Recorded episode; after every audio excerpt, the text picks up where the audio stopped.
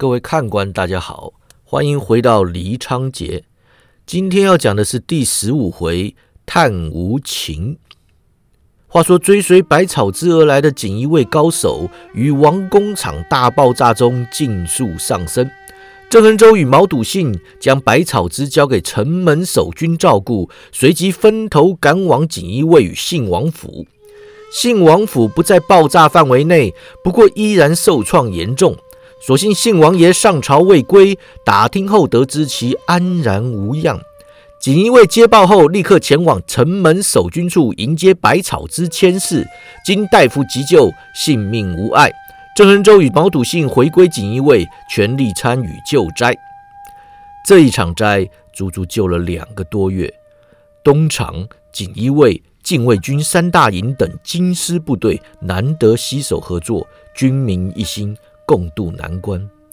百草之安插郑恒州入锦衣卫时，化名郑千愁；而宁远锦衣卫郑千愁百户军功显赫，声名远播。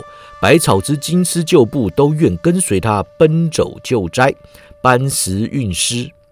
到了七月中旬，京中的尸首清理完毕，坍塌废墟逐渐理出头绪，原先的街道也清出来工人行走。尽管百废待举，需要重建，今年方能尽复旧观，但至少救灾工作终于告一段落了。每日傍晚，郑恒洲与毛笃信总会前往白府探视百草之，百草之始终拒而不见。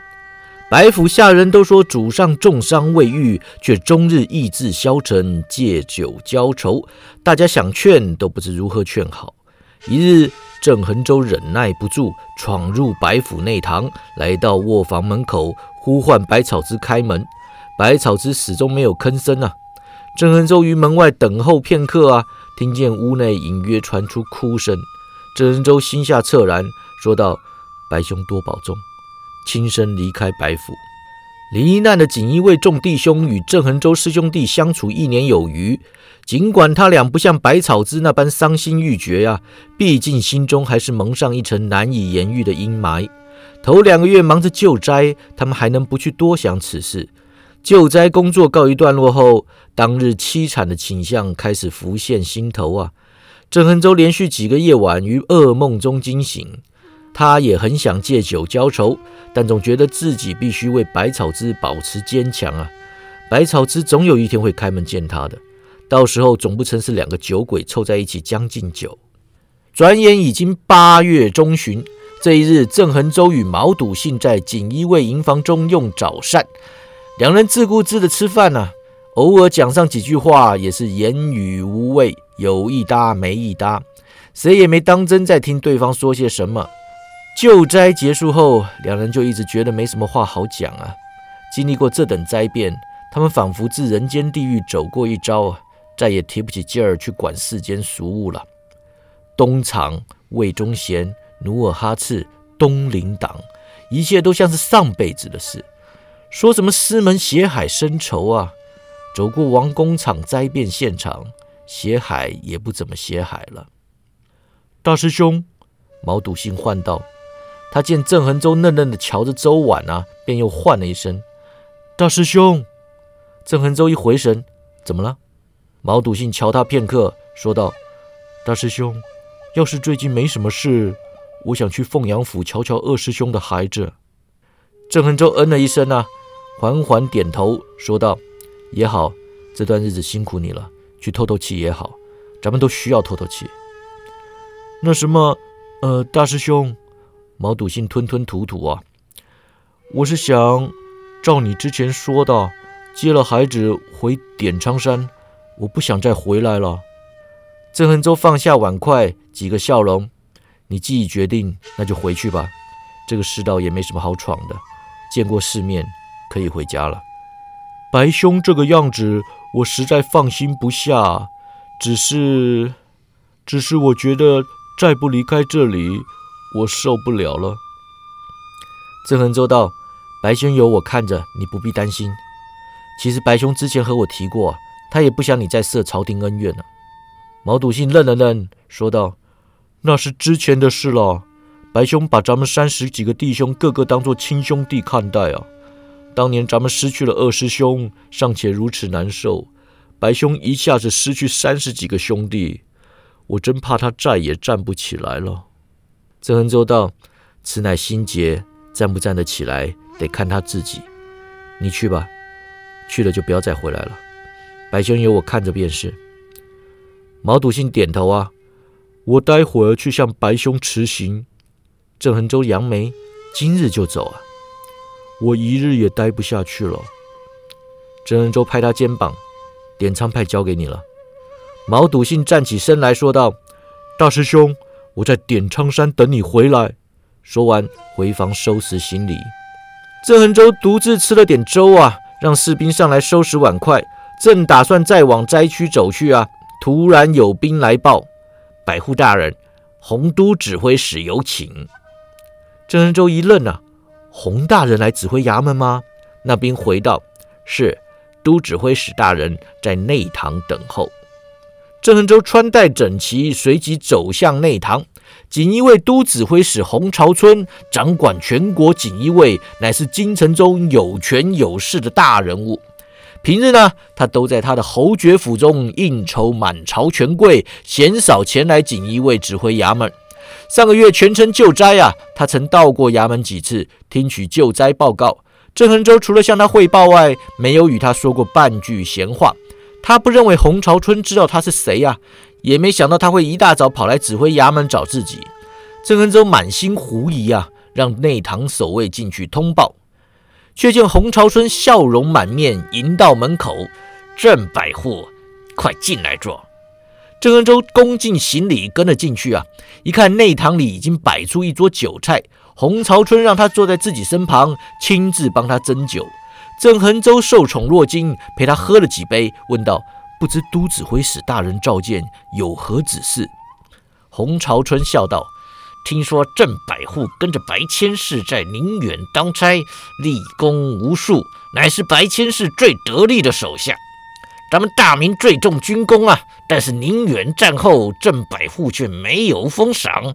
我听说袁崇焕将军曾想帮你报功，结果让白千世压下来了。不知道这事是怎么回事呢？郑恒州道：卑职只知尽心当差，完成上面交付的使命。升官封赏的事情，并非下官可以智慧。白仙士既然没有报，自当是因为下官功劳不显之故，这是小事，大人不必挂心。洪朝春道：“郑百户不愿争功，自是美德；但是白千世知功不报，倒也有违朝廷栽培人才的美意啊！你看会不会是白仙士唯恐你的锋芒盖过了他，所以才……”大人明鉴，绝无此事。郑恒洲连忙道：“白千世照顾手下，那是没话说的。咱们一般弟兄跟着他出生入死，便是为了他丢了性命，谁也不会皱一下眉头。白千世绝对不会存有私心，隐功不报。”洪朝春笑道：“郑百户赤胆忠心，令人佩服。说起你们那班弟兄啊。”听说他们都在白千世的指挥下，尽数丧生于王工厂爆炸案中。郑恒洲听洪朝春语气，似乎是想将锦衣卫弟兄身亡之事怪罪于白草之啊，心里一急，忍不住插口说道：“大人，当日白千世率领手下匆忙入京，便是为了阻止王工厂爆炸案。此事经过，下官早已呈报上去。大人怎么？”洪朝春道。你那份文我看过了，白草子让下属先走，自己留在后面，部队带兵，应当身先士卒嘛。你说他是留下来交付任务，但是旁人不明就里，难免会说他是贪生怕死之徒。郑恒洲忙道：“绝无此事，绝无此事。”他这段日子心情低落，平日敏锐的心思都搁下来了。如今接连让洪朝春吓了几次啊，终于有点回过神来。他看着洪朝春，凝神问道：“洪大人，你我皆知实情并非如此。白千世忠心护国，绝非贪生怕死之徒。大人这些言语究竟是何用意？卑辞愚蠢，还请大人明言告知。”洪朝春又在两人酒杯中斟满了酒啊，向郑恒洲敬酒。郑恒洲无奈啊，又陪了他一杯。放下酒杯后，洪朝春才道：“郑百户是聪明人，本官就不跟你兜圈子了。王公场灾死伤惨重，损失财物无可计数，不论天灾或人祸，它都是大明开国以来最严重的一场灾变。”锦衣卫得知朝中有少部分官员呢，已经在联合连拟奏折啊，要将此次事件归罪于当权无道，是以老天降下灾难，借机警告朝廷啊。不管这种说法有无根据，皇上都不希望有人说此闲话。简单来说，皇上要人出来扛起责任。郑恒洲难以置信啊，说道。白千户已经失去三十几个弟兄，又断了一条胳膊，伤心欲绝，了无生趣。大人竟然还想把王工厂的事情怪到他的头上。洪朝春道：“你看过他那个样子没有啊？咱们带兵打仗，十几个弟兄算得了什么？犯得着把自己搞得人不像人，鬼不像鬼的吗？百草子已经玩完了，你道他还能东山再起吗？”郑恒洲摇头啊。此事乃是后金奸细所为，若要归咎责任，咱们该派兵去打后金。你打得起吗？洪朝春道：“要是打得过后金，咱们会不打吗？”他摇了摇头啊，自怀中取出一份公文，递给郑恒洲：“宁远传来消息啊，你们抓到的那个后金奸细，事后又在翻供。王工厂地图是他故意放在身上，泄露给你们看的。”目的就是要让百草之率兵赶往王工厂。黑龙门炸了王工厂，除了要切断前线军火供应，部分原因呢，也是要对付宁远锦衣卫啊。这根本是请君入瓮的陷阱。你们弟兄之所以会死啊，完全是因为百草之庸碌糊涂所致。郑恒洲打开公文，仔细阅读啊，这份军情公文属于锦衣卫密件。不需经过袁崇焕盖印批示，有可能是他们为了诬赖百草之而捏造出来的。然而此事合情合理，就连百草之当日也曾怀疑啊，是以郑恒洲也不多加争辩。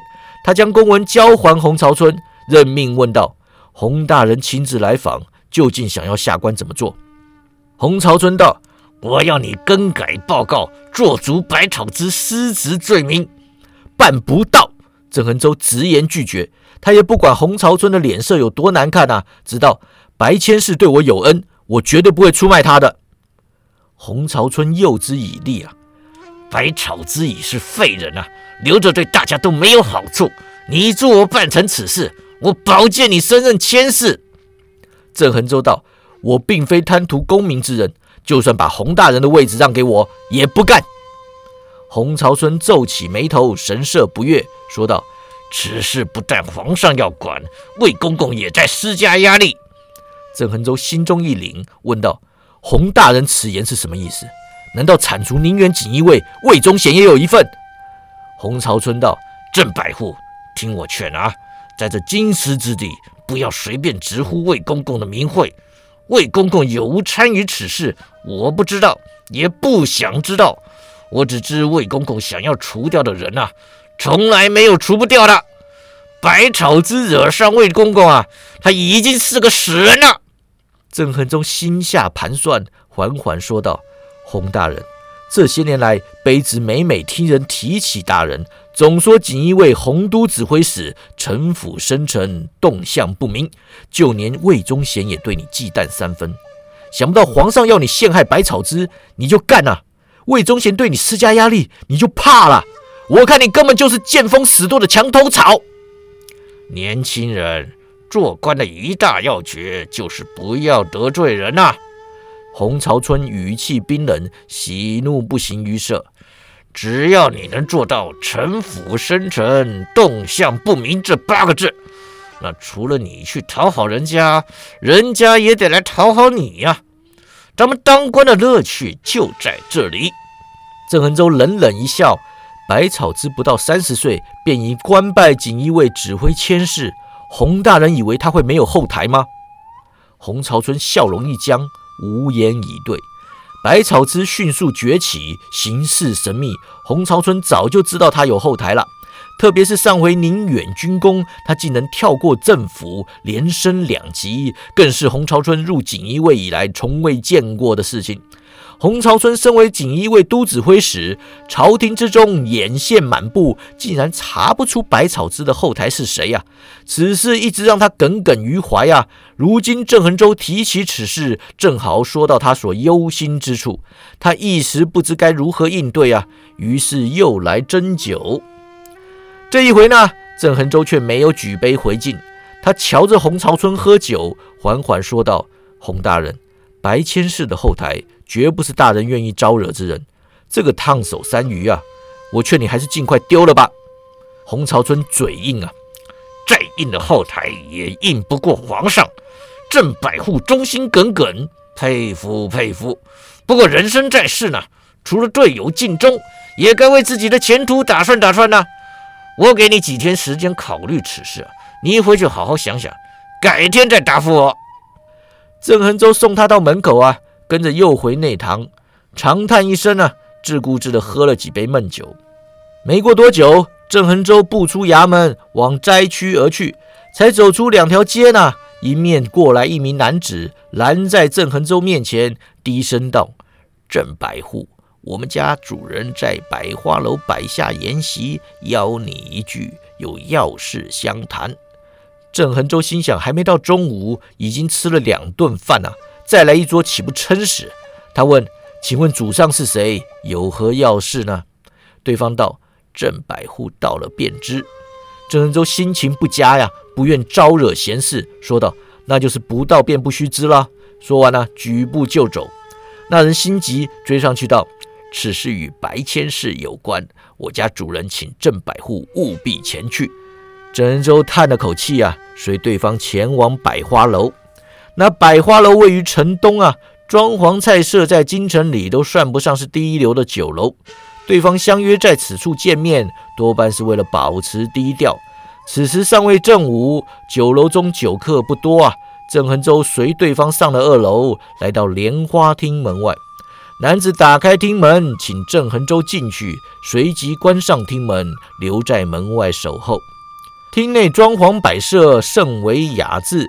靠窗边一整排桌上放了各式盆栽，花香阵阵，清新宜人。正对厅门的墙上挂了几幅字画，增添一丝文人雅士的气息。厅中一大圆桌摆满山珍海味，桌旁便只一人，年纪轻轻，气宇不凡。冲着郑恒洲一抱拳，打起江湖口吻说道：“兄弟鲁莽邀约，打扰正兄坐席，还望莫怪。”郑恩洲心下有底啊，依然抱拳回礼，好说。敢问阁下是谁？有何见教？对方道：“兄弟朱有简。”说着呢，往身旁一比，又道：“郑兄请坐。”原来是信王爷。郑恩洲来到信王面前，也比了个请，两人同时就坐。郑恒洲开门见山呐：“王爷宴请卑职，可是为了白千世之事？”新王道：“正是。”白千世忠肝义胆，功在社稷，无论胆识武功，都是不可多得的人才。如今落魄至此，实在令人不胜唏嘘。郑恒州问王爷：“可曾前去探望过他？”新王道：“本王身份敏感，不便亲自探望。我遣了家丁前往，白千世没有接见。”我遣御医去给他看守，御医说他终日饮酒，意志消沉，导致伤口一直无法痊愈。唉，大好男儿却让奸人所害，实在是……他说着摇头叹气。郑恒州道：“白千世刚毅坚强，总有一天会振作起来的。”信王点头啊。我也希望他早日振作。然而朝中形势瞬息万变，我有多少大事待办，不能如此空等下去。郑恒洲问王爷有什么事？或许卑职可以代劳。信王道：我皇兄自从对朝臣结党斗争失望之后，一心重情公义，不愿理会朝政。将国家大事交到乳母与宦官手里，弄到如今朝政不修，奸邪当道。我们家里的人想尽办法规劝皇兄，始终听不进去。这次王工厂爆炸案实在是前所未见的重大灾变。我与朝中仅存的忠义之士商议，都认为应该趁此机会规劝皇兄，将王公厂灾归于天谴，好让皇兄反省自身，或许便能精力图强。郑恒州怀疑，如此做法当真能有什么效果吗？信王说。只要天子力图振作，便不怕小人弄权。这一年多来，白千世与我鱼雁往返，对于郑兄赞誉有加。他说：“郑兄武功剑士都不在他之下，若是他有不测，叫本王可以信任郑兄。”郑恒洲点头。白千世过誉了，卑职在各方面都及不上白千世。不过王爷有什么吩咐？卑职便是拼了性命不要，也必当代白千世完成使命。信王道：“由正兄这句话，本王就放心了。前日我已让湖广道御史江城南打头阵，上了一道劝王书。当晚魏忠贤便将他诬赖为东林党人，逮捕下狱。此刻。”我计划让手下官员上书声援江城南，不过其中有朝臣生怕此事会演变成当年左光斗声援杨连案的般，导致无数官员遭受牵连。除非我能保证他们安全，不然他们不敢上书。郑恩州沉思半晌，说道：“王爷，凭我一己之力，不可能保得住众官安全。”信王点头：“是。”本来此事由白千世出面是最好不过了。我竭力保荐他升任指挥千事，便是要他取得足以在此类事务上出力的权位。东厂与锦衣卫虽然存在主从关系，毕竟锦衣卫指挥千事不是小官，东厂首领太监都得要看他面子。只可惜白千世深受打击，重伤未愈，实在不适合处理此事。郑恒州问。王爷希望卑职怎么做？信王道：“听说我皇兄打算让白千世背黑锅，扛下王工厂爆炸案的责任。”郑恒洲点头。适才同都指挥使以来找过我提过此事。信王道：“我想将计就计，便让白千世背了这个黑锅。”到时候革了他的官职，锦衣卫指挥千事出缺，以郑兄在宁远的战功，加上这次王工厂指挥救灾得力，本王有把握可以保你出任指挥千事。郑恒州心下冰凉啊，难以置信。王爷，你这是过河拆桥，打算牺牲白千世了吗？信王摇头，此事有利社稷，白千世一心为国，不会反对的。郑兄放心，本王必将竭力斡旋。洪都指挥使只能说白千世见识不明，领导失职，最多就是革职丢官，入狱三年。等他出来之后，本王不会亏待他的。郑恒州大摇其头：“王爷，白兄对我有救命之恩、知遇之恩，你叫我把他卖给洪都指挥使，跟着又来谋他的官职。”我郑某岂不是成为忘恩负义的小人？郑兄，自古成大事者不拘小节。信王劝道：“个人名声事小，国家社稷为重。本王在此为天下苍生请命，希望郑兄能够答允此事。”郑恒州靠向椅背，眼望信王，不知道能说什么。信王见他不语，继续劝道。保定巡抚刘敬先说：“只要郑兄肯出面，他就愿意伸援。郑兄，今日的你举足轻重，国家大事都在你一念之间。”郑恒洲想了一想，说道：“洪都指挥使给我几天时间考虑。”好，信王当即说道：“此事事关重大，郑兄自然不能立刻答复，便请郑兄考虑两天，就两天，不能再拖延了。”郑仁洲点头，两天。新王起身，你我见面之事，本王不想泄露出去。我先离开，郑兄吃点东西再走。说完，推门出去，带领随从离开。郑恒洲随意吃了几口菜啊，便又开始喝起闷酒。一个早上两度密谈呐，北京官场已经让他倒尽胃口。洪朝春权谋算计也还罢了。信王薄情寡义，当真令他心寒呐。或许信王说的不错，百草之顾全大局，多半会毫无怨言，背下黑锅。但是说到底，有些事情不该做，就是不该做。他很想立刻前去白府啊，将一切通通告诉百草之。但想百草之本已意志消沉啊，无谓再提这种事情，让他徒增烦恼。只不过自己夹在中间，根本无力解决呀。到最后，不管他如何决定，这件事情总是得让百草之知道。郑恩洲心下烦恼，便想来个一醉解千愁啊！他拿起空酒壶，打开厅门，四下寻找跑堂的踪影，结果目光停留在左手一桌的姑娘脸上，再也移不开去。此女二十出头，瓜子脸。凤眉薄唇，右眼下有颗美人痣，正是他朝思暮想的柯婉清。郑恒洲只觉心头一震啊，当即僵在原地，动弹不得。柯婉清也认出他来啊，也是目瞪口呆。接着他缓缓起身，离开座位，一步一步朝向郑恒洲走去。郑恒洲手足无措，不由自主地退回莲花厅中。柯婉清跟了进去。反手关上厅门，与郑恒洲两两相对。